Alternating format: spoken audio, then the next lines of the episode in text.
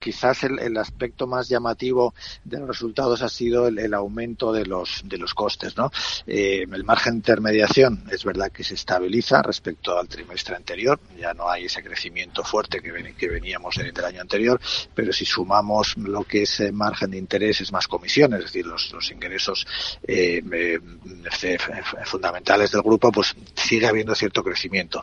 Donde se produce un poco el pinchazo es en, en la línea de, de, de, coste de explotación. Hay un crecimiento muy fuerte de gastos de personal y de otros gastos de explotación, eh, que leyendo un poco el informe del banco, pues eh, lo explican por un lado por el incremento de la retribución eh, variable a los empleados del banco y por el impacto de una joint venture en Portugal.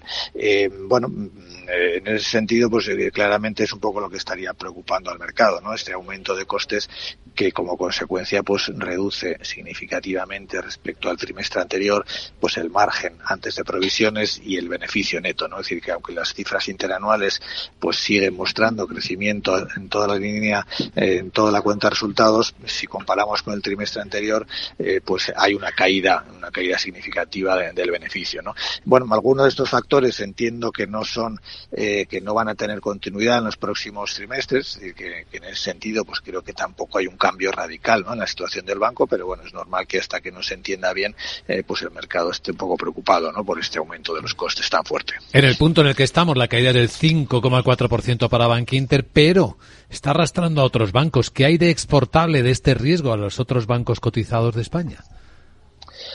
Mm, bueno, eh, no necesariamente, ¿no? Se tiene que que reproducir eh, esa situación ¿no? de este aumento de costes. El modelo de negocio de Bank Inter eh, puede tener como consecuencia, ¿no? Eh, por el, el, número de agentes que tiene, puede tener puede estar en, el origen de este aumento de la retribución variable y en el resto de la banca no, no hay no, no, no hay ese mismo modelo de negocio no lo que sí tiene en común bueno pues efectivamente pues el, los ingresos de, de margen de intermediación pues ya se han estabilizado y eso probablemente pues lo veamos en el resto de los bancos